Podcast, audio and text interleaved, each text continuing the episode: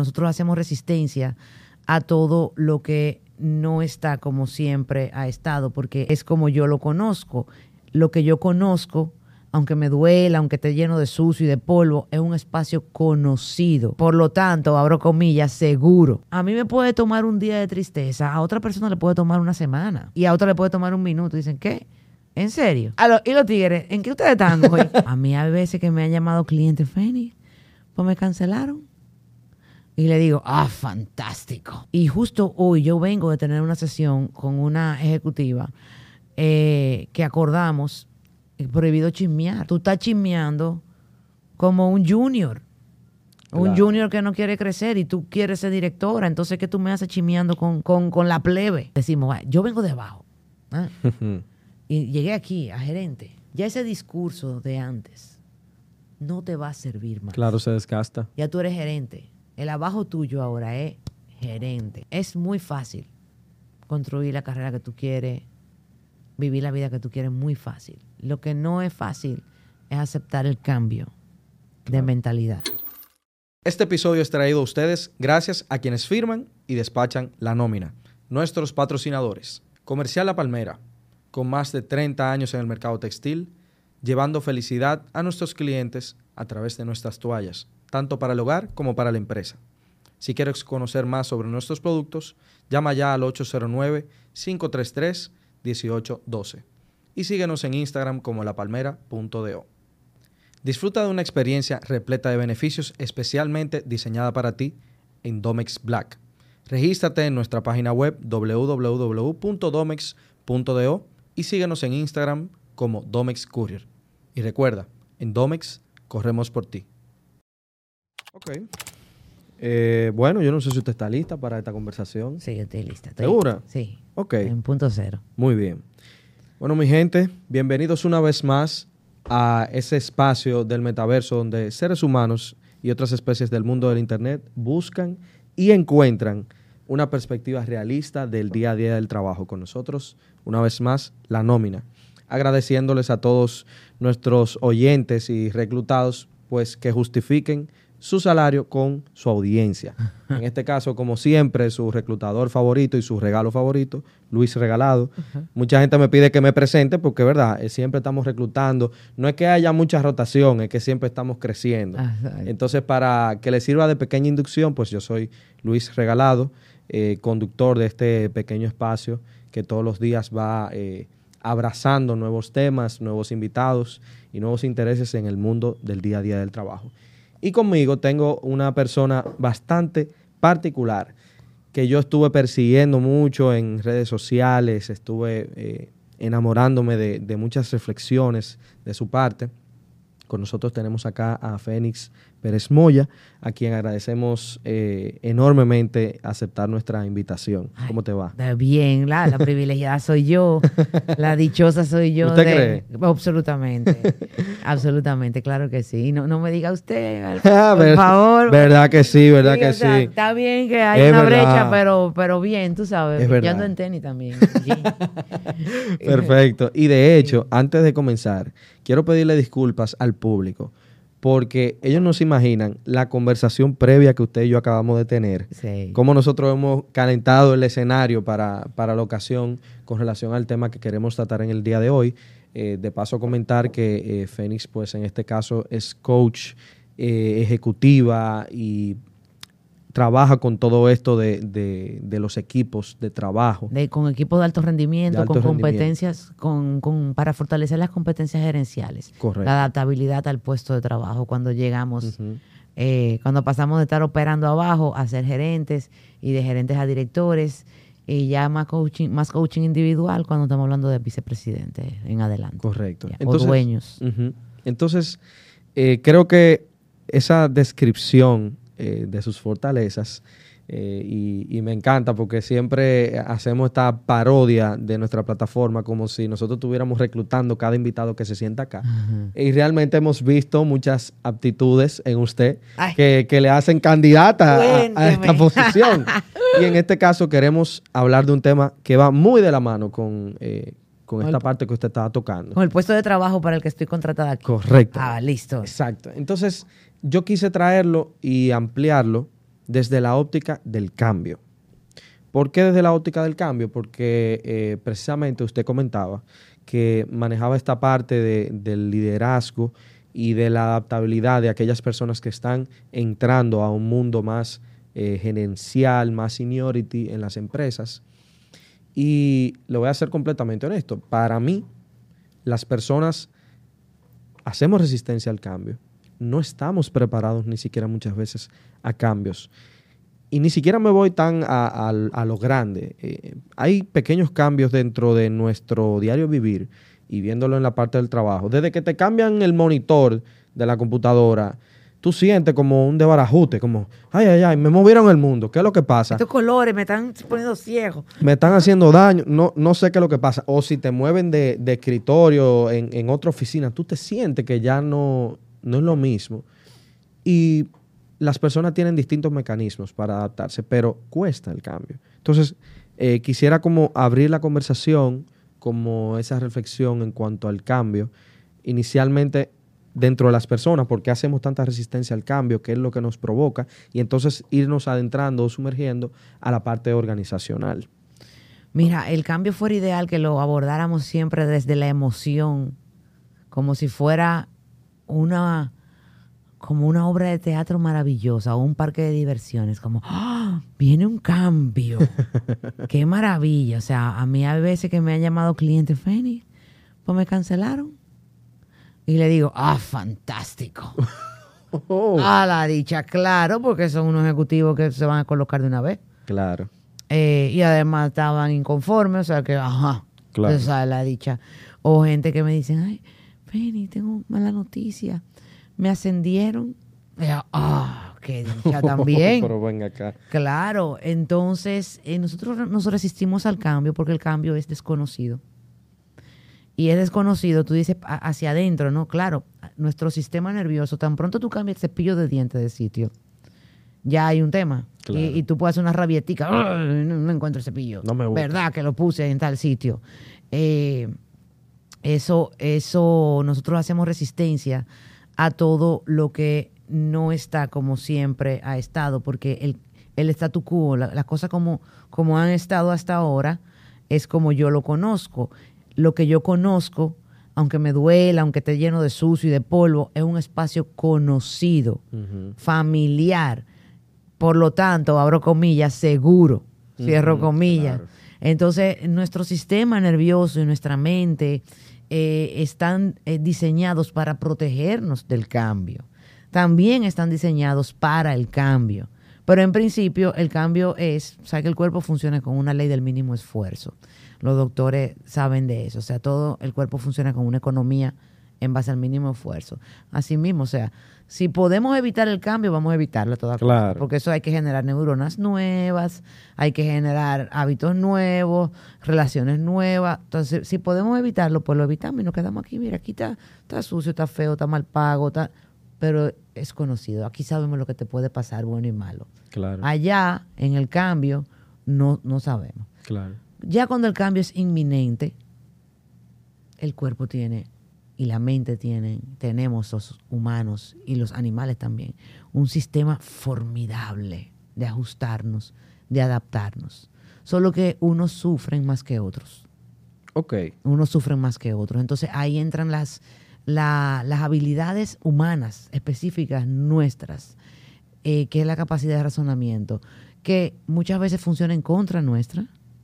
Eh, sin embargo, si tú haces un poquito de, de apertura, de, retar a tu nivel de conciencia, incluso espiritual, entonces tú puedes enfrentarlo, el cambio, con aceptación y entonces ir a tu zona de recursos, ir a tu zona de poder, donde hay que resolver anyways, pero vamos a resolver sin dolor, sin sufrir. Claro. Dicen que el dolor no es negociable, que el, el dolor no es negociable, el sufrimiento es opcional.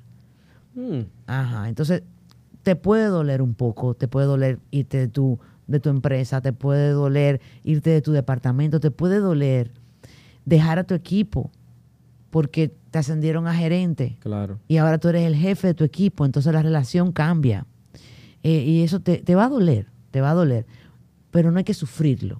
Hay que ir inmediatamente a la zona de recursos a ver cuáles son las oportunidades que tenemos para que esto no solo que duela menos, sino que sea mucho más fácil. Claro, claro. Entonces tenemos un montón de oportunidades en ese, en ese aspecto. Y, pero entonces, yo, a mí me surge la, curiosidad. Es cierto, nosotros eh, muchas veces como que sufrimos, eh, como que de manera emocional, más allá del objetivo del dolor, como que redundamos y nos armamos esta bola de nieve dentro del sufrimiento y nos quejamos y generamos una energía negativa. Em, pero no sé, quizá tiene que ver con la personalidad de, las personas, o eso se trabaja. Hay personas que están condenadas a ese sufrimiento completamente. Esa cháchara humana ahí en la cabeza. Y Los pensamientos rumiantes. Una amiga mía le dice el chit chat. eh, Mira, realmente, yo tengo un programa que se llama 21 días sin queja. Es un programa bellísimo porque es un programa basado en, la programación neurolingüística que toma mucho en cuenta el sistema nervioso, este, este condicionamiento clásico de, eh, del experimento de Pavlov, ese condicionamiento de, de tu poder aprender una, una conducta eh, a través del sistema nervioso, de educarlo, ¿no? De recompensa. Eh, Generando estímulo, claro. Estímulo, recompensa, exacto. Entonces, no son 21 días sin quejarte, porque eso, eso es generar una crisis innecesaria. Ajá. Claro. En todos los aspectos. E, ir en contra de la naturaleza claro, propia. Es un trabajo de introspección que realmente está transformando, ha transformado los equipos donde se ha implementado. Y justo hoy yo vengo de tener una sesión con una ejecutiva eh, que acordamos prohibido chismear. Wow. Tú estás chismeando como un junior. Un junior que no quiere crecer y tú quieres ser directora. Entonces, ¿qué tú me haces chismeando con, con, con, con, la plebe? usted, quiere crecer, usted no puede estar eh, eh, en eso. Eso es lo primero, para que hablarle claro, ¿verdad? Claro. Y fíjate que en esa sesión, yo, yo no suelo dar sugerencias directamente, pero con, con ella yo Claro. mi libertad. Tuvo el atrevimiento. No, yo hago dije coaching mentor. eh, que no, que no dice que realmente parte, es una de las conversaciones de coaching. El mentoring, el consulting y ya el coaching típico técnico. Eh, esta fue de mentoría, donde el que se alimenta de la queja de la manada, porque hay un efecto de manada, un, eh, ese efecto rebaño eh, que, ha logrado que los alemanes mataran millones de gente eh, en nombre de la visión de un tipo que la tenía muy clara él, pero usted piensa también. Claro, que no necesariamente yo era parte de ese motivo, simplemente me añadí ese rebaño. Exactamente. O sentirme parte. Y compré la narrativa que había. Claro. Eh, cuando usted se mete, se deja entrar ahí, usted está abandonando su poder de elegir. ¿Ah? Eh, lo está abandonando, está perdiendo el poder que usted tiene, lo está regalando, válgala. Eh, entonces, eh, la queja, el que se queja, entrega su poder al otro. pero, pero ojo y atención, porque esto es muy válido. En los masterminds que yo hago dentro de las empresas, donde reunimos a todos los gerentes, la primera dos mesas de trabajo es para escuchar las quejas. Claro. O sea, hay una fase del, del, trabajo que yo hago con ellos donde escuchamos las quejas porque en la queja hay información. La queja no siempre es vana. En la queja hay mucha verdad. O sea, no es que no nos quejemos eh, por dejar de quejarnos. No, no, no. Eh, es la queja de hacia la zona de recursos. Claro. Porque este es el problema. Aquí toman decisiones y no, no, no, no me lo informan. Eh, la cadena de mando la violan, le piden cosas a mi equipo y no me lo informan a mí. Entonces yo sé que no es personal, me dicen, yo sé que no es personal, pero tengo un año en esto y cuando yo le entrego a, alguien de mi equipo que me tiene que hacer un informe para entregármelo mañana, pero vino mi jefe y le pidió otra cosa, ¿a quién él va a priorizar? Claro. Entonces, y si yo no lo sé, pues yo no, no puedo delegar. Y bueno, entonces él no se queja ni del jefe ni del muchacho. Él dice, me quejó de la situación. Claro. Entonces, perfecto, tiene la razón. ¿Cómo le vamos a quitar la razón? O cuando es un tema de, que las compensaciones, que le quitaron el almuerzo, porque pasa de todo, y son, son compensaciones eh, emocionales a veces. O sea, esto es económico de que el almuerzo, pero no, es como lo que significa, porque el que te da comida te mima. Claro. Entonces, si te lo quitan, te están dejando de mimar. O sea, hay una información no, dicha en muchas de las actividades que las empresas hacen. Por eso es muy importante que las empresas se cuiden de ser paternalistas porque estamos cambiando. El latinoamericano es muy paternalista de manera natural. Sí, sí, completamente. Pero eso es una cultura que de aquí a 100 años no va a haber paternalismo. Nos vamos a parecer mucho más a los ingleses, a los norteamericanos, por allá. ¿Te crees? Porque yo, espero, yo espero. Yo siento también que, wow, y qué, qué interesante que ese, que ese punto llegue a la conversación, porque yo siento también que la tendencia en lo que es la cultura organizacional, o por lo menos como lo ve el gremio, eh, a donde vamos proyectándonos quizá a buscar ese ideal, pudiera tener una narrativa que va un poquito en contra, eh, en beneficio de, ese paternalismo, de cuidar más a los colaboradores, eh, tener atención de cuál es ese salario emocional que necesitan. Pero entonces, ¿cómo lo vemos de manera objetiva? De, de que las empresas, a pesar de cumplir con este objetivo de bienestar, no caigan en ese paternalismo como eh, que puede enfermar las mismas organizaciones. absolutamente, absolutamente lo puede, las enferma. Por eso América, la parte latina es pobre. Somos pobres. Antes de uno nacer ya le debe a los papás. Entonces, la, la, el, el mindset latinoamericano es pobre. por eso somos pobres. Tenemos el, oye, tenemos el Amazonas y somos pobres. ¿Tú puedes creer eso? Claro y somos pobres. Eso no tiene sentido. Eh, pero es que hay una mentalidad de escasez. Y yo hablándolo con un amigo mío, un psicólogo, me dice, Fénix, que, con el respeto. Claro. Donde colonizaron los españoles y los y, otra parte de, Europa tienen una mentalidad así. Pero donde colonizaron los vikingos, los ingleses, pues es diferente. Y esto no está ni bien ni mal. El punto es que ahora mismo la empleomanía Fíjate, eh, uno de los temas que tú querías que tratáramos, la gran, la gran renuncia, ese fenómeno que comenzó en el 2021. Eh, la gente quiere que tú seas paternalista con ellos. Los empleados quieren que tú seas paternalista en cuanto a los beneficios. Pero tan pronto tienen un disconfort, eh, ya te tratan con, con, con puntapié a la empresa y se van por tres pesos más o por una hora menos de trabajo, o sea, el compromiso. Entonces, esta cultura de bienestar, eh, que hay que tenerle, prestarle mucha atención porque es un fenómeno. Claro. Eh, y esto es nuevo. O sea, nosotros estamos viviendo en una época nueva del mundo mundial. Claro, que hay que cogerla con pinzas. Exactamente, aquí nadie tiene la verdad todavía. O sea, no. Faltan 50 años y de aquí a allá vamos a ver. Claro. Eh, el bienestar lo que quiere de ti es, lo que no quiere de ti son sorpresas, porque la empresa te necesita cada vez más capacitado, te necesita cada vez más eh, eh, preparado para el puesto de trabajo, con más liderazgo, pero ellos te preparan, entonces ellos quieren que tú estés comprometido con la empresa. Claro, que seas leal. Entiende, entonces, y la lealtad no es que tú le debas la vida, es que haya un acuerdo ganar, ganar. Claro. Eso es un acuerdo ganar, ganar. Y hay momentos en que la empresa necesita apoyo y que amanezcamos trabajando y hay que dárselo. Porque así nosotros vamos a tener momentos en que queremos irnos de luna de miel por 10 días más de vacaciones. Claro, y la empresa, nos lo va a dar. Lo va a dar. Entonces, porque nosotros no somos esclavos, ¿ah? pero tampoco eh, ellos, los empresarios tampoco están obligados a, sostenernos a nosotros. ¿Entiendes? O sea, esto tiene que ser ganar, ganar.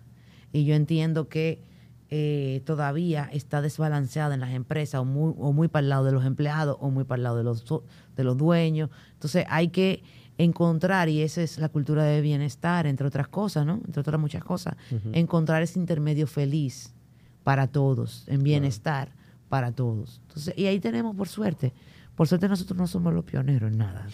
ahí están los países desarrollados claro. que tienen su, alta tasa de suicidio junto con su gran desarrollo empresarial y sus seis horas de trabajo diaria y cuatro días a la semana y todo el mundo en bicicleta.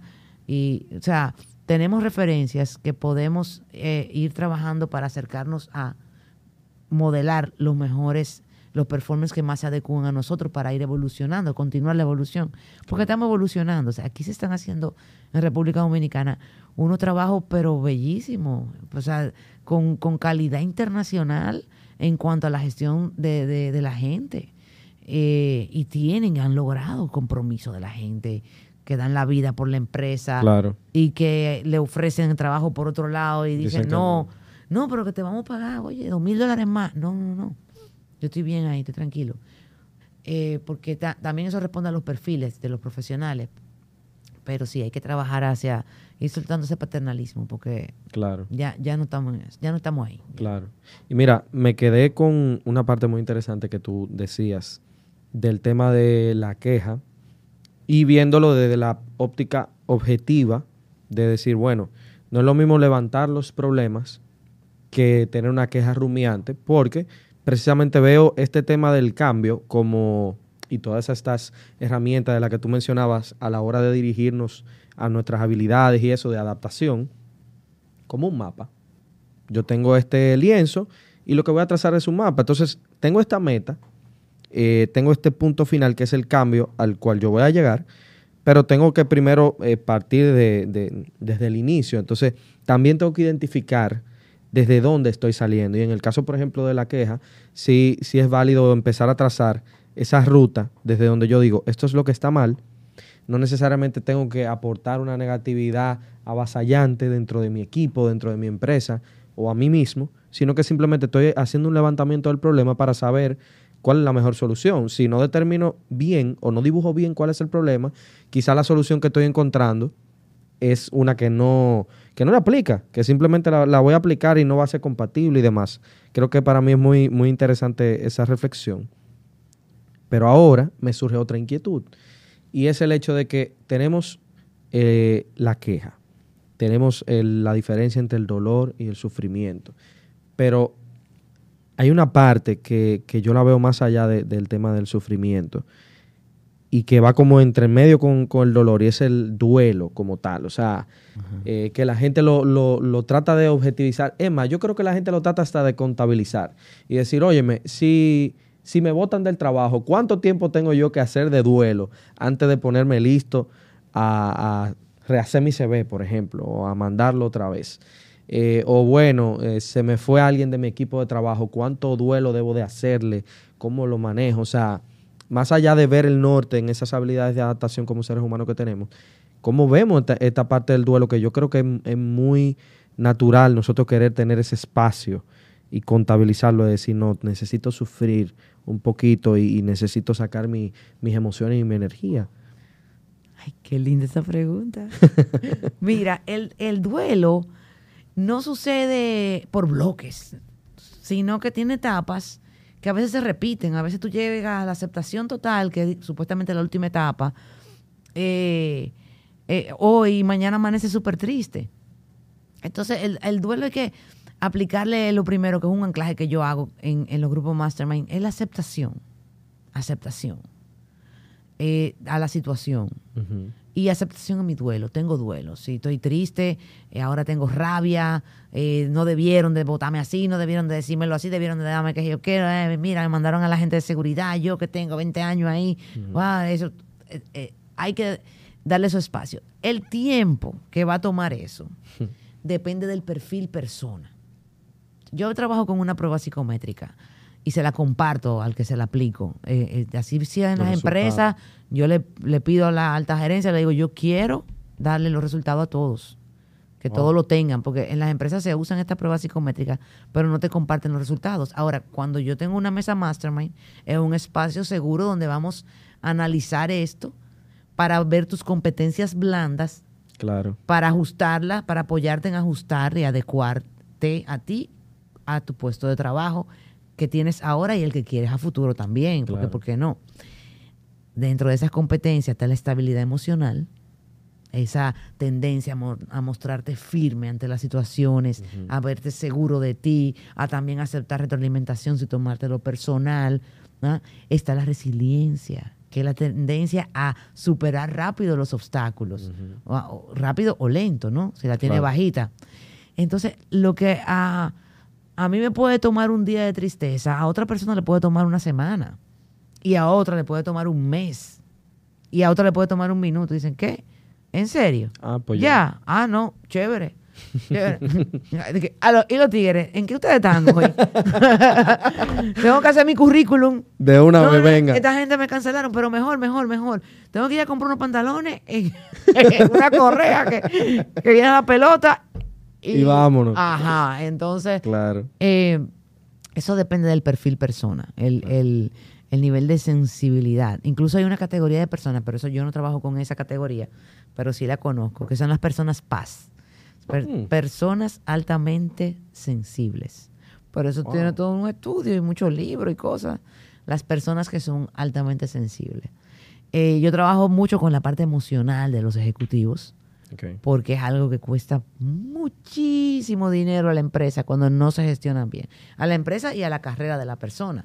Porque, por ejemplo, una ejecutiva, 45 años, 12 años, 13 años en la empresa, pero que está, por ejemplo, eh, eh, tomándose las situaciones que suceden a título personal, sintiéndose ofendida, o que está haciendo chisme con, o con los demás, o que está eh, molestándose con el equipo, si no está teniendo una gestión de sus emociones para el rol que tiene.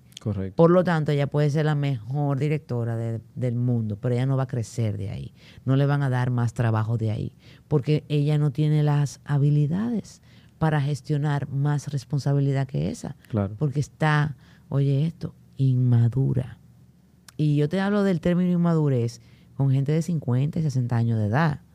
No, no, no con jovencitos. A veces los jóvenes, hay jóvenes que tienen una madurez y una integridad mucho mayor. Claro. Tú sabes, entonces eh, hay, que tomar muy, muy en cuenta eso. Ok, entonces vamos a ver, porque me, parece muy interesante llegar hasta este punto. Vamos a ver entonces el cambio, ya después de ver como esa preparación previa que uno tiene, eh, ese espacio que uno toma de hacer el duelo, de limitar un poco la queja a la, parte objetiva.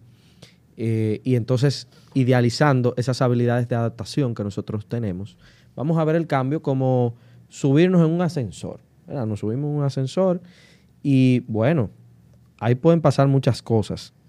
Primero, eh, yo siento que hay un tema de mérito, de a veces que nos traiciona. Eh, ese, ese, subconsciente que nos dicen verdaderamente yo me merezco esto, en lo que vamos subiendo, como que no, nos montamos y entonces en este ascensor hay un espejo y nos volteamos y le damos la espalda y estamos pensando y decimos, bueno, estamos subiendo, pero yo me merezco esto. Como el síndrome del impostor. Correcto. Al mismo tiempo, eh, tenemos el vértigo de decir, wow, Dios mío, estoy subiendo aquí y miro para abajo y digo, ay, mi madre, qué temor tengo, eh, estoy en un piso 15, me puedo caer puedo temblar, tambalear.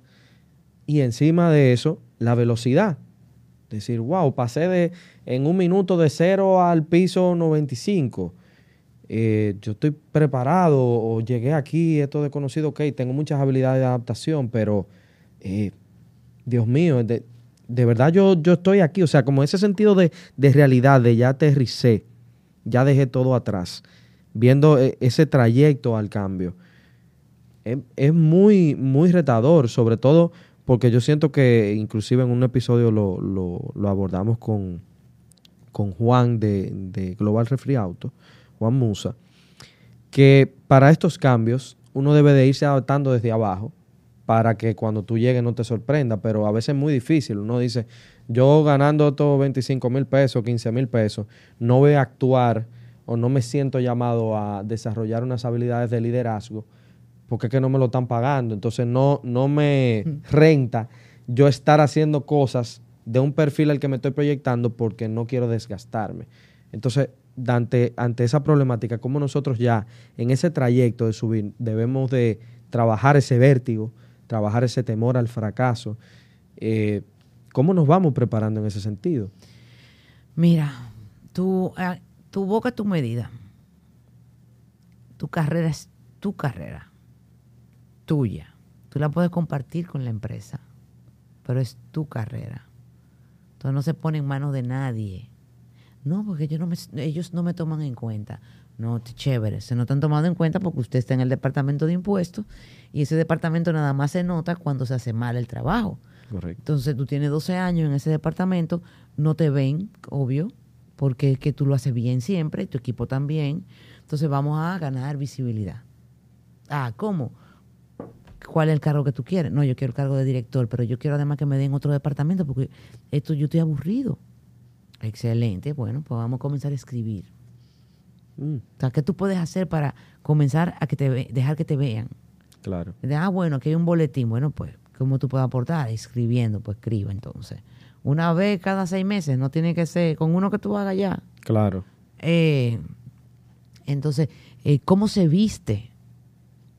¿Cómo se mueve un director con esta capacidad, esta visión de la, int- de la empresa? ¿Ah? Y con este compromiso con su propia carrera. Claro. ¿Mm? Bueno, me dice, no, yo tendría que venir en corbata o todo el tiempo y en saco todo el tiempo. Eh, bueno, ¿tú tienes traje suficiente? No, sí, yo tengo traje ahí, pero tendría que comprar unos cuantos porque si voy a venir así me voy a dejar ver allá arriba en la presidencia. Ah, bueno, pues, pues dele. Ah, pues se fue y se compró un par de trajes nuevos, bonitos. Oye, de una vez la, la presidencia se pusieron sospechosos. ¿Qué es lo que le pasa a fulano? Va a pedir visa. está- ah, tengo dos días viéndolo ensacado. ¿Qué es lo que le ¿Qué es pasa? lo que le ¿Que ¿Para dónde que él va? Es que, ah, llámamelo, ven. Ya, ¿Qué es lo que tú quieres? Dime. ¿Para dónde- que ¿Tú, te- tú, tú, tú, tú, tú te vas a ir de aquí. Hazme el favor. Tú eres loco. Así fue que le pasó. Tú, tú eres loco, eh. Aquí, aquí, aquí hay 800 bocas que, que, que viven de ti, ¿eh? el dueño. No te atrevas. No, te- hazme el favor. ¿Qué es lo que tú quieres? ¿Un carro nuevo? Y a él, ahí él tuvo la oportunidad de exponerle al presidente Mira. que, que estaba en una etapa nueva de vida, que estaba más curioso, que estaba un poco aburrido de hacer lo mismo, que él ese departamento lo maneja con la mano izquierda, eh, que él quisiera tener, sentirse un poco más retado, porque una de las cosas que, que arroja la prueba psicométrica con- con- y, y en el proceso de coaching, que es como los niños, si los niños, tú ves que las cajas de juego de los niños dicen para niños de dos años. Si tú le das ese juego a un niño de cuatro años, se va a aburrir, lo va a abrir, Claro. lo va a ver, va a jugar tres minutos y se va a aburrir. Y eso nos pasa a nosotros los adultos. Claro. Porque es que el trabajo es al adulto, lo que el juego es al niño. Wow. Entonces, sí, es así. Es verdad. Es cierto. Eh, así. Entonces, el que tiene esa garra competitiva, que le gusta competir, que le gusta retarse, que tiene el nivel de energía alto, que es orientado a resultados, que es competitivo también, que, que es extrovertido, el que tiene eso, tú no lo puedes sentar en un escritorio per- perennemente. Hay, que, hay que darle la oportunidad de que crezca. Entonces, este ejecutivo, cuando fue a hablar con el presidente, por tres pesos más y un carro nuevo, o sea, él tiene un carro asignado, le, se lo cambiaron por uno de más alta gama, Claro. De alta gama realmente, eh, as- asumió un departamento que estaban creando. Ok. O sea que el banco se economizó porque no tuvo que reclutar a una persona des- desde afuera Claro. o desde cero, sino que y, y asegurándose de que tiene un ejecutivo que es de impecable, Claro, que ha, entregado todo por la empresa, que tiene disciplina. Claro. que tiene un departamento que funciona bien, que tiene un equipo que no, no tenía, en, en ese equipo no había casi rotación, el de el Claro. que manejaba este muchacho, muchacho cuarentón largo. Eh, entonces, nada, nosotros tenemos que hacernos responsables de nuestras carreras. Asimismo, yo tuve una clienta también que fue para mí un caso de gran frustración, eh, porque, en el, porque no, logré lo- no, no logró los resultados que, que queríamos en el tiempo eh, que queríamos, pero sí ya luego lo logró, Claro. porque a ella le tomó más tiempo eh, generar el nivel de conciencia. Cuando yo hablo del nivel de conciencia, realmente de lo que yo quiero hablar es del modelo mental. El modelo mental en programación neurolingüística utilizamos ese término eh, eh, queriendo decir el modelo es el estilo de pensamiento, el estilo de, de significado emocional y mental que tienen ciertas cosas para ti, que es lo que permite que tú veas las cosas como tú las ves. Eh, es tu mapa del territorio Claro. que tú, nosotros creemos que es el único mapa. Entonces, en el caso de esa chica, ella ya casi 40 años, súper in- en indefensión absoluta, que nadie la escuchaba, que en el banco no la querían, que, ah, bueno, la quejadera. Modo víctima, como dicen por ahí. Modo víctima, así mismo. Ella, y, y hacíamos los ejercicios y tal, y hacíamos los juegos, hacíamos la mesa de trabajo, pero no, ella se, se- se insistió en permanecer. Ese es mi único caso de, de frustración en, por el periodo. Claro. Eh, porque ella logró, logr- logró lo que quería, pero ya casi un año después. Ok, no en el tiempo. Ajá, no en el tiempo que yo estoy acostumbrada a ver en mis clientes. Ok. No. Y, me, y más en mis masterminds. Mi, mi mastermind tiene unos resultados inmediatos. Pero en el caso de ella, ella estaba muy atrincherada y ya luego vimos por qué y todo y, y lo, lo pudimos socializar, pero a ella le costó porque le causaba dolor. Mucho dolor que ella convertía en sufrimiento Claro. por un apego. Entonces, ese modelo mental, digamos, pobre, modelo mental, pobre, no de pobreza, pobre de escasez. De, caren- de carente, de claro. care- ajá. E- ese modelo mental hay que transformarlo. Entonces, la, la forma de ver el modelo mental es como si fuera un cristal a través del cual tú ves las cosas, ¿verdad? Entonces hay que tomar una cosita a la vez, una cosita a la vez, e irle cambiando el significado. Y nosotros lo hicimos con ella en, eh, en el mastermind. A la actitud de tu jefe vamos a cambiar el significado. Ok. A esa actitud, porque tú te lo estás tomando personal de que él no te mira a ti.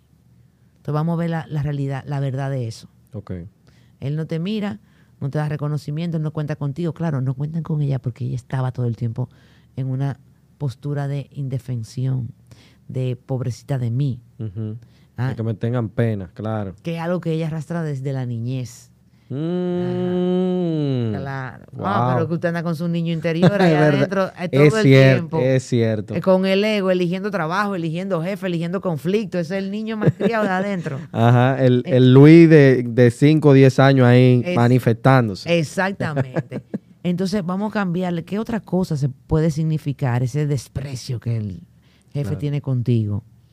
No, puede que él esté frustrado porque yo la verdad que me quejo mucho.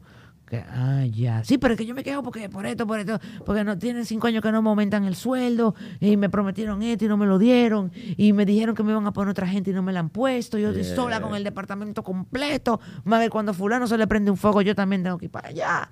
Y eso era una cosa y así, pero hablando del jefe, vamos a mantenerlo simple, Claro.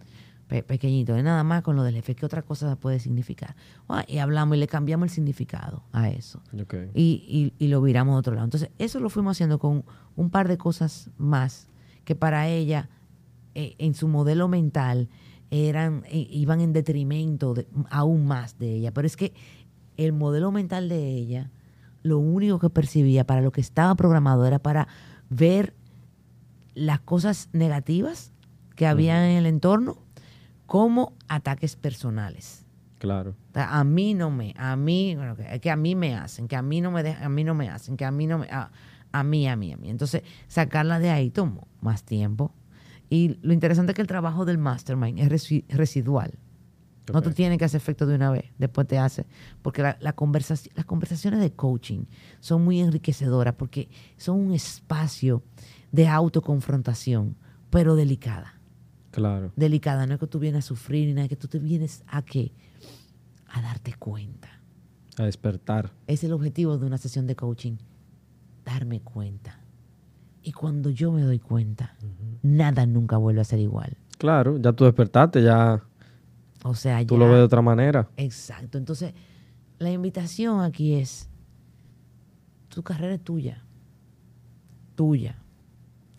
Eh, la institución quiere que tú te quedes, que tú te desarrolles, que tú le des, pero al momento que tú comiences a contaminarle el resto del equipo, no es que no te vayan a querer a ti, no es personal, pero si está afectando el equipo, está afectando la operación general. Y la razón de una empresa, las empresas tienen, tienen mucho trabajo, porque es que las empresas son, son actividades sociales, son centros sociales de educación, de formación, tienen mucha responsabilidad en ese aspecto, pero a la vez tienen que producir dinero Claro. tú sabes, y ahora tampoco entonces se acepta el modelo de, de gestión dictatorial, eso está desapareciendo. Correcto. Tú sabes. Y, y, pero tu carrera es tuya, es tuya, es tu responsabilidad, tuya. Y poner en una balanza qué es lo que tú quieres. Porque no todos queremos lo mismo. No hay que querer ascender todo el tiempo. Como en uno de los equipos Mastermind que le digo, eh, no, porque yo me quiero preparar para la próxima posición. Le digo, oye, aquí hay cuatro vicepresidencias. Son 10 directores, 20 gerentes, cuatro vicepresidentes. ¿Para dónde que tú? Y son hermanos toditos. ¿Para dónde que tú vas? Claro. Tú vas a crecer ahora mismo para los lados. Claro. Cuando esos muchachos ya estén grandecitos y ya puedan delegar la operación de la empresa, tú serías uno de los candidatos, tú sabes. Pero mientras tanto, a formarse, a robustecer el departamento. Porque algo que no toman en cuenta a veces la gente cuando está en su puesto de trabajo es que ellos están contratados para hacerse cargo. No solo de lo que hace el departamento, sino de cómo lo hace, de cómo innova el departamento, de cómo revisa procesos el departamento. Las empresas grandes tienen un departamento de innovación, de cumplimiento, que revisan procesos, el, el departamento hay empresas que tienen departamento del plan estratégico. Sí, claro. Y son unos guachimanes que van por todos los departamentos a ver que todo el mundo esté eh, enfilado y que se revisen los procesos y se apliquen las mejoras continuas. Claro, las metas. Y tal. Eh, pero tú como gerente o tú como director de departamento, tú tienes que que ese equipo de cumplimiento, de, de, de mejora continua, de planificación, te encuentre te encuentres seteado. Porque tu trabajo como director es delegar lo más que tú puedas para dedicarte al pensamiento estratégico lo más que tú puedas. A lo creativo, a lo diferente, al valor agregado que tanto. Para aportar a las ideas. Pero ve acá, y nosotros, jefe, ¿por qué que nosotros no, estamos en Nueva York? ¿Por qué que no vendemos en Nueva York? Ah, no, que lo que pasa es que entonces hace 20 años hicimos un intento, pero entonces no se dio. Pero las leyes han cambiado. ¿Usted me deja revisar? Vamos a ver. Vamos a revisar. Ah, pues mira, revisa a ver. Las condiciones cambiaron. Vamos a entrar al plan. Exactamente. Las leyes cambian, las condiciones cambian, todo cambia. Entonces, la oportunidad que usted tiene cuando usted está en un departamento, en un puesto de trabajo, así sea de secretaria, de revisar, de, oye, esta palabrita qué bonita, de profesionalizar el puesto. Claro, de darle altura. Cuando usted pida un talento para su departamento, el recurso humano le gusta que lo apoyen. Y recursos humanos tienen que tomar en cuenta esto. Hmm. En, muchas partes, eh, eh, en, áreas importantes de sus KPIs, de los KPIs más importantes de recursos humanos, está la finanza. Es un departamento financiero. Tiene que dar números.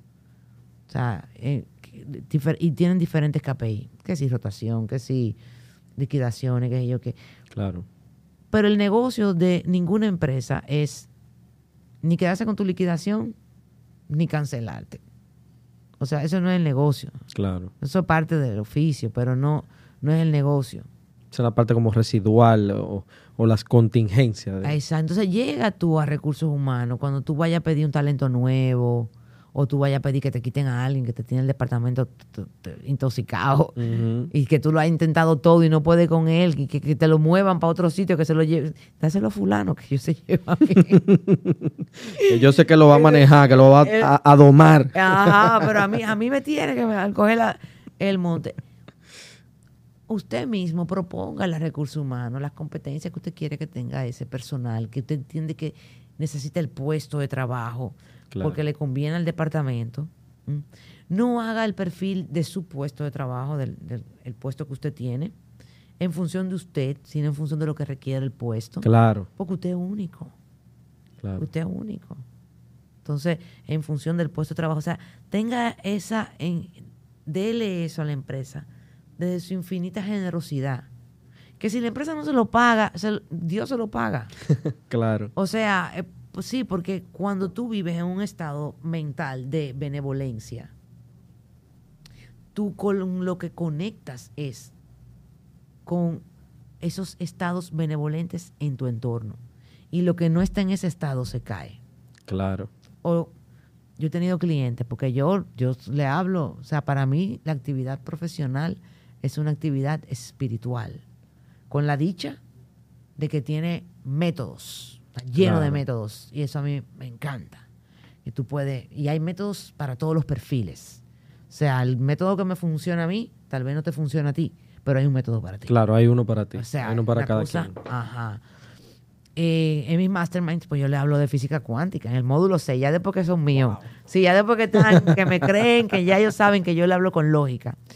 Eh, y ahí, pues yo le hablo de, de, de- esa, de esa parte atómica, de las moléculas pequeñitas, de cómo conectan con, con moléculas que estén en similar carga eléctrica, que estén en, el entorno. Por eso Claro. que tú te das cuenta cuando, cuando tú llegas a un sitio y tú dices, ay, no, Esta energía no me gusta. ay, yo me voy. Ay, yo ay, me voy de aquí, tú sabes. Ay, sí, hemos llegado a muchas entrevistas de trabajo, señores. Lo sabemos que desde que tú pisas la alfombra que, que tiene el logo ahí, tú sabes. Esa- Tú sa- sabes. Sigue, sigue. Entonces yo, yo formo mis masterminds en eso de la intuición, de le doy la base científica, lógica que hay, eh, que avala el que podemos confiar en la intuición, en la percepción, el sexto sentido, sea, que podemos confiar en Claro, eso. esa Pero- vocecita. Ajá, pero que eso está en la Biblia y todo, o sea, eso no es de que... Claro. Y lo, lo, lo Buda y lo cosas, ellos sabían todo, ellos, todos ellos sabían de eso. Eh, eso lo que hago desde, dicho de otro lugar, tú sabes, para poderlo ver eh, con un aval material. aquí somos materialistas, en la empresa somos materialistas, Claro. y está bien eso. Entonces yo a- a- le, le hablo de eso para que vean el poder del pensamiento poder real. O sea, lo vamos viendo con los 21 días sin queja que, que yo les doy. Lo vamos viendo en cómo desde el principio comenzamos a, a hacernos responsables de lo que decimos, de lo que no decimos, de, de cómo me hablo a mí, a mí mismo. Claro. Y va- vamos viendo los cambios inmediatamente. Y eso hace, ay, perdón, eso hace que cuando tú comienzas a confiar en mantenerte en un estado de benevolencia, que se logra a través de un pensamiento sencillísimo, resulta que todo lo que no está en esa frecuencia tuya Se cae. colapsa, se cae. Claro. Y entonces hay gente que fulano lo jalaron de otra empresa y se lo llevaron para Nueva York. O sea, que le fue mejor. No es que lo cancelan y se. No, no, que te lo quitaron de al lado porque estaba mala onda. Y lo ascendieron. Para, quitar, para quitártelo de al lado, lo ascendieron. Claro. Que es ello, la ley cósmica del universo. pues. Y te lo quitan. Eh, o renuncia porque va a poner su propio negocio. O te mueven de oficina a ti. O te cancelan a ti. Y eso confía. Cuando tú estés en esta frecuencia benevolente, oye, confía. Que te chocaron el carro, confía que eso es algo bueno. Tranquilo. Eso es Algo, bueno. algo va a pasar que va a conspirar en tu favor. que te de dejó el avión, eso es parte del plan. Tranquilo. Claro. Y eso es física. Física. Entonces, fíjate que es muy fácil construir la carrera que tú quieres, vivir la vida que tú quieres, muy fácil. Lo que no es fácil es aceptar el cambio de Claro. mentalidad. Y ahí es donde hay que trabajar. Y yo hablaba anoche con unos amigos que nosotros decimos, "Ah, yo vengo de abajo. ¿ah? Y llegué aquí a gerente. No, yo vengo de abajo. Yo vengo guayado de la yuca. Yo, ajá, yo he guayado la yuca, yo he guayado la yuca. Ya, ok, ok, llegaste. Ya ese discurso de antes no te va a servir más. Claro, se desgasta. Ya. Ya tú eres gerente. El abajo tuyo ahora es gerente. Claro, ese ese tu abajo. Ese es tu abajo. Ahora tú tienes que construir la historia de cuando tú subas, tú venías de abajo, pero de gerente. Ese es otro capítulo. Exactamente. Entonces, la mentalidad que tú necesitas, ¿cuál es la mentalidad que requieres ahora para llegar a tu siguiente gran nivel? Claro. Entonces, hay que cambiar la mentalidad. Y para eso, te, te va, eso, te va, eso te va a llevar a tú cambiar tu identidad. Claro, esto no va a chocar con tus valores más esenciales, pero te va a hacer que tú te cuestiones. O sea, Claro. Tú quieres ser presidente, tú sabes lo que significa ser presidente. ¿Cuántos presidentes hay en la empresa? Ah, uno solo, ya. Comenzamos por ahí. ¿ya? Uno solo. Eh, ¿Cuántos amigos tiene? ¿eh? ¿Cómo tiene, ¿Cuáles decisiones tiene que tomar? ¿Cuál es su estilo de vida? Exactamente. ¿Cómo piensa un ¿Qué presidente? tiene que sacrificar? ¿Cómo, ¿Cómo piensa un dueño de un yate? No piensa como alguien que tiene... No piensa como tú que estás pensando en, en cuánto que tú vas a poner de gasolina. No. Claro. Entonces hay que comenzar a pensar, a simplemente a poner gasolina y ya, sin lastimar el crédito, no es que nos volvamos locos, pero hay que comenzar a pensar que cuando tú vayas a un restaurante, tú no tengas que mirar la cuenta. Entonces, ah, pero que yo como mucho en la calle, pues ve, come una sola vez en la calle, Ves- vete a un restaurante que tú más o menos sepas los precios que tiene ¿ah? Claro. y pide lo que tú quieras comerte sin mirar la cuenta. Aunque tú vayas una vez al mes, pero ese, ese día tú eres próspero. Ese día es tuyo. Exactamente. ese, ese día tú eres. Y, y no lo puedes coger a crédito. Tiene que ser pagado con, con dinero, eh, o sea, débito. Claro, o con lo tuyo. tuyo, no di que fiado, no. Ujú. Di que tarjeta, no. no. Entonces, porque con la mentalidad de estar contando los cheles, no es que tú vas a llegar a estar contando los millones. Correcto. Tú sabes. Claro, dice Pepín Corripio que hay que cuidar los centavos porque los millones se cuidan solos. Sí, pero la mentalidad de él es la de un hombre próspero. Él Claro. cuida mucho el dinero de la empresa, obvio, y debe seguro cuidarla de él, pero él tiene la mentalidad de un hombre próspero, un hombre que ve en grande. Claro. ¿Mm? Entonces, co- ¿cómo tú ves en grande? Si tú tienes tu casa mal pintada, sucia, tú no vas a pasar de ahí a una casa con piscina. Wow. Tú tienes que comenzar a cuidar tu casa. O sea, tú quieres que te den un carro de alta gama. Tú tienes que tener tu carrito eh, eh, Baja eh, gama. baja gama, Bien sedán, chiquito, nítido, pupé, Claro. bonito. Con su pinito ahí, nuevo. Exactamente. Ah, porque si no, tú no vas a ver, tu mentalidad no va a llegar. Una vez yo fui a, a ver un vehículo. A mí se me salieron dos lágrimas. Mm. ¿Por qué? Porque me di cuenta de que mi mentalidad no estaba ahí todavía. Wow. Le dije, mierda, me falta. No, no, no, pero ven acá. Le dije, me falta un camino todavía. Porque yo no me la creo. No estoy lista. No estoy lista para este vehículo. Wow. Yo lo vi. Yo lo vi. Y era mi realidad. Wow. Entonces hay que construir esa mentalidad. Y se construye. Lo más cool es que se construye. Sí.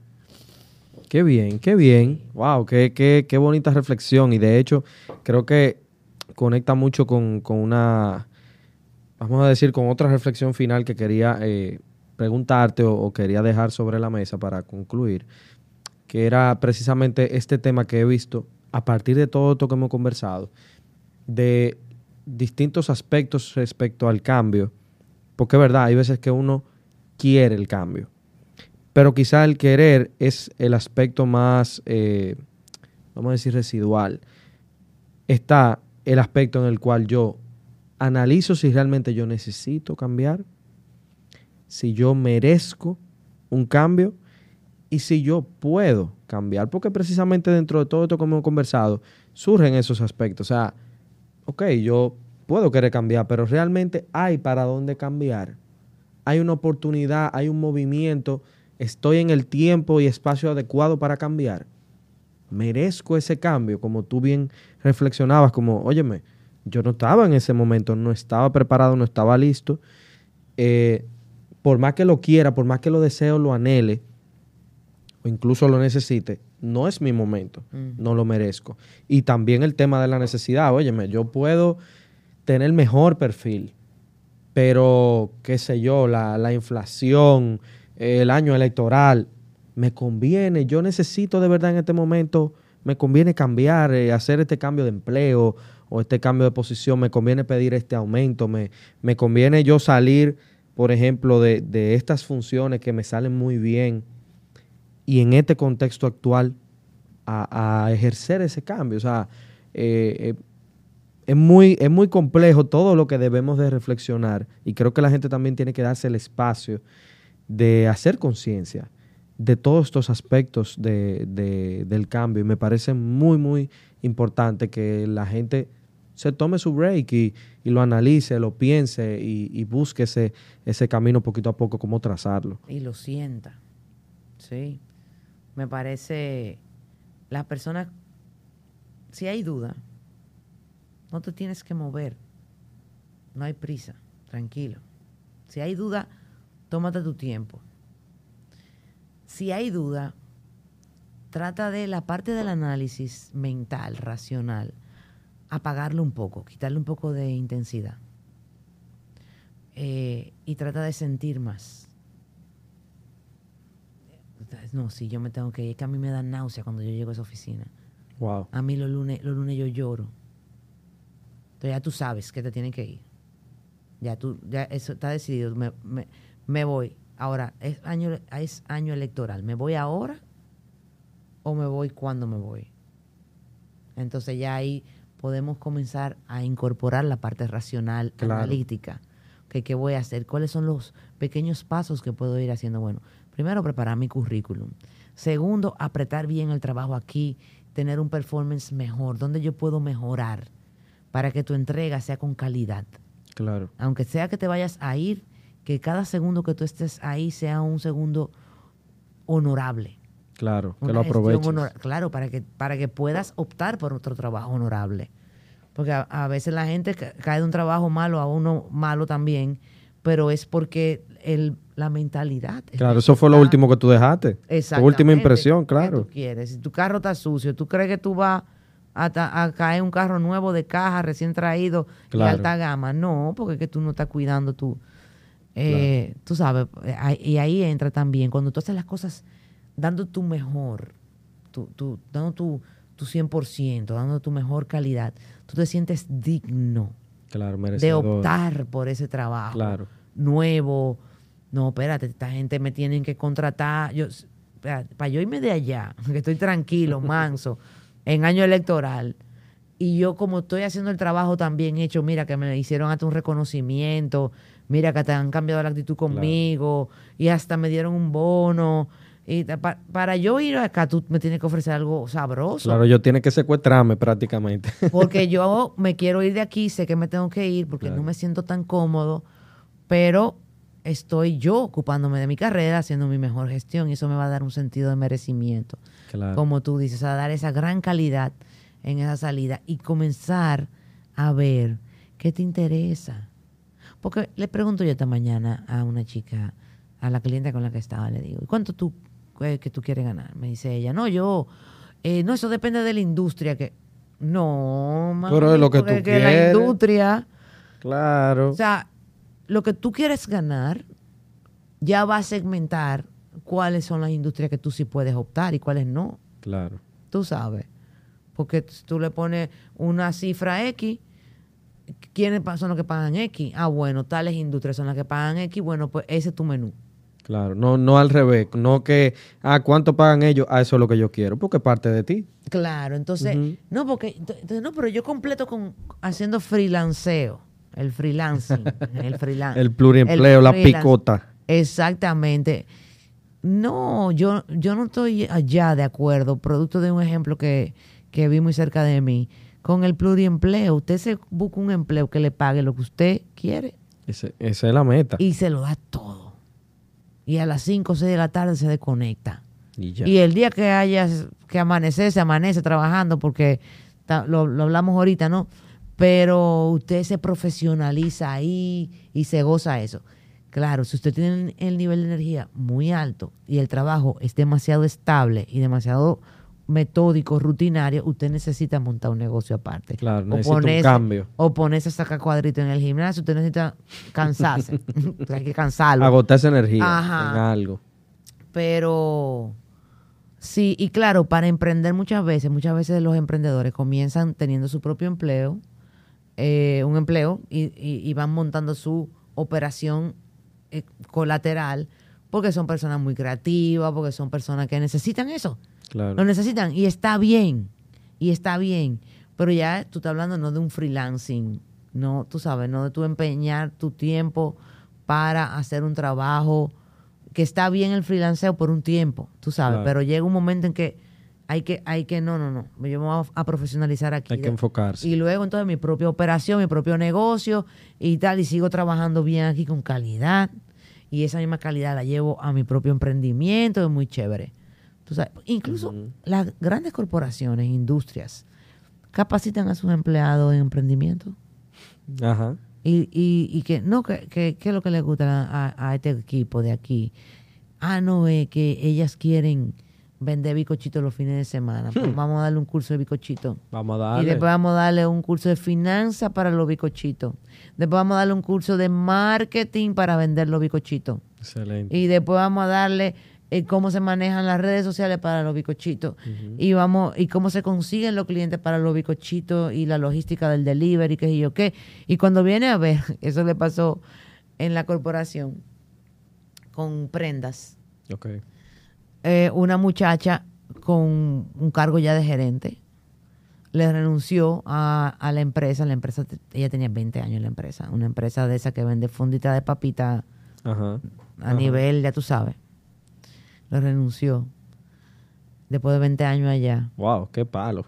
porque el negocio de la prenda le comenzó a dejar y ella y su esposo pudieron abrir un plan de vida diferente y la empresa por no dejarla ir la contrató medio tiempo, no como empleada, sino como un contrato de consultora. Claro. Ella duró dos años más elaborándole la cosa, eh, elaborándole el departamento, entrenándole a la gente, armando otros, otros proyectos que tenían y tal. Chévere era que se fueron del país, ella y su esposo. Es una belleza, es una historia de amor Claro. entre la empresa y, y- y- y ella y su familia. Claro. Una historia de amor y todos ganaron. Qué bien. Qué bien. Qué Sí, bonito. que tú ves, se puede. Wow. Y sobre todo también quiero agregar a, esa reflexión final. Me quedo mucho con esta parte de que tú mencionabas de que, por ejemplo, ese cambio de, del carro eh, baja gama, ese coupé pequeño, que tú tienes que tenerlo un point para tú proyectarte a ese carro alta gama que tú deseas. Eh, ese cambio no, no puede ser, eh, no puede figurar como un golpe de suerte. O sea, no puede ser que tú tengas ese carro desorganizado para luego pasar este carro eh, de tus sueños, Y- porque no, no es así. Y ojo, ahí está mi mapa mental trabajando. Para mí, el carro tiene que estar organizado, pero hay, hay, hay gente más joven que yo que pueden decir, no, que mi carro, así sea eh, un carro el, el, el, el más caro del mundo, eh, yo va a estar desarreglado porque yo soy así. el punto es la mentalidad. Claro, No- claro. No, es que esté sucio o limpio lo importante, es la mentalidad. La mentalidad del, Claro. del- de, de la escasez no te va a ayudar a crecer, entonces hay que cambiarla. Claro, porque tú estás manifesting, como dicen por ahí. Tú estás manifesting. ¿En, en- en qué sentido? Eh, y por eso te, te decía del tema del golpe de suerte. Al final, todo lo que me reflexionabas eh, en esta última parte me deja entender que también debemos de llevar esa carrera que es nuestra con intención. Con intención. O sea, al final no podemos ver el tema del cambio como un, golpe de suerte. O sea, es verdad, pasan cosas. Pero aún así, aunque pasen, tú te pones a buscar en el archivo como, como Bob Esponja en un, en un episodio que entra a su propio cerebro y está buscando los archivos. Ay, que no me acuerdo de esto, no sé qué.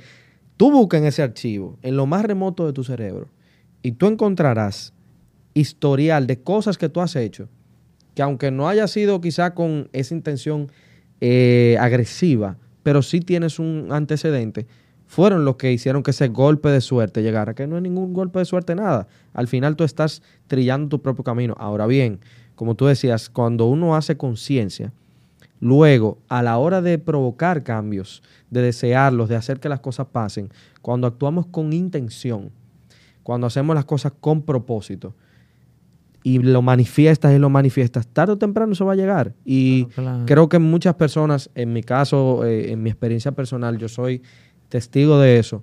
Yo soy de las personas, mi equipo de trabajo lo sabe, eh, que yo pongo el ojo ahí y digo, señores, yo quiero estar ahí, en tres meses yo quiero tal cosa, eh, yo quiero tener a Fénix aquí grabando. Y las cosas se, se, se dan, pero no tiene que manifestarla. Y yo, y yo me quedo mucho Sí, con eso. Hay que poner la intención y, y permitir que sucedan cuando más convengan.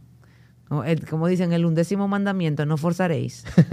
que tú le pones intención, haces las acciones, porque acción es la palabra mágica. Claro. Eh, haces las acciones y permites acepta, aceptación. Cuando hablábamos de duelo, hablábamos de aceptación y aceptas. ay Dios mío, me cancelaron. Yo pidiendo cosas buenas, yo haciendo el ejercicio de pensar bonito para mantenerme en benevolencia y mira eso, me cancelaron. Ay, no, no, ok, me cancelaron. Algo bueno tiene que venir. O sea, esperar de la vida solo lo mejor. Nosotros tenemos un sistema natural de protección que cuando hay crisis sacamos de abajo. Claro. No te tienes que preparar tanto para la crisis.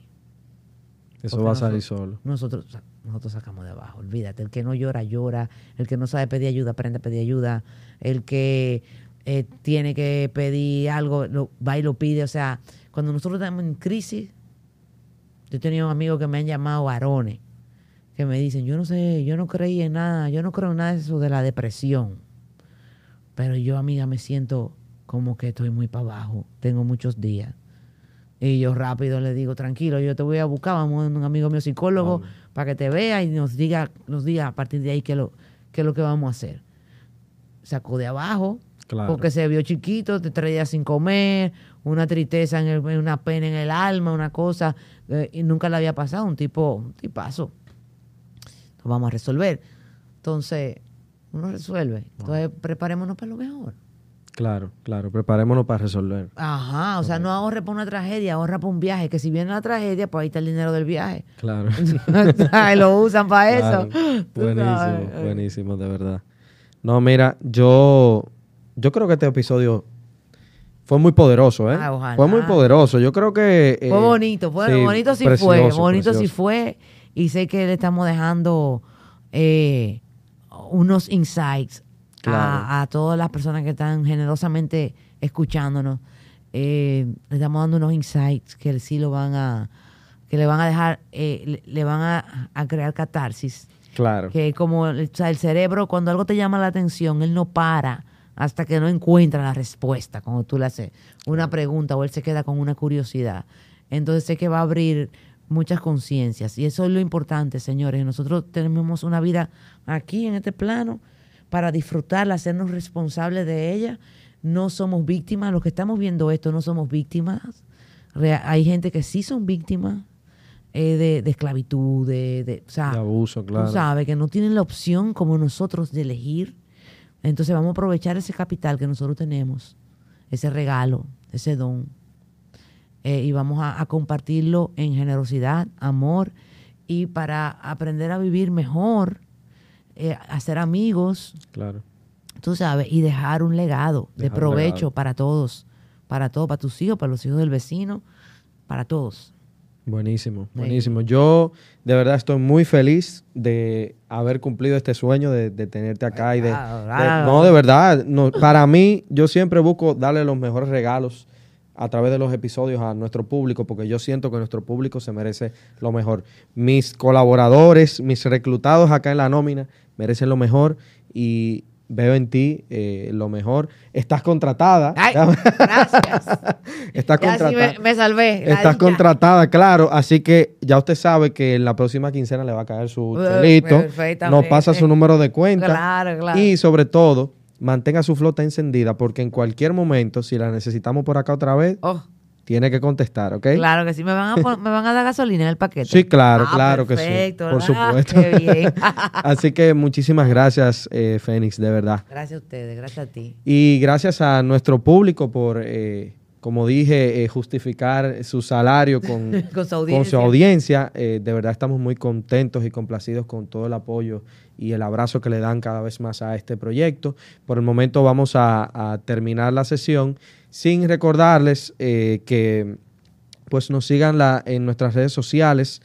sin dejar de recordarles también que sigan y se suscriban en todas nuestras plataformas de distribución, en YouTube, Spotify en formato de video y en Apple Podcast. Así que suscríbanse, enciendan la campana de notificaciones y sobre todo, y muy importante, recuerden revisar su cuenta bancaria de preferencia porque usted y yo no sabemos cuándo vuelva a caer la nómina. Así que mientras tanto, hasta la próxima quincena.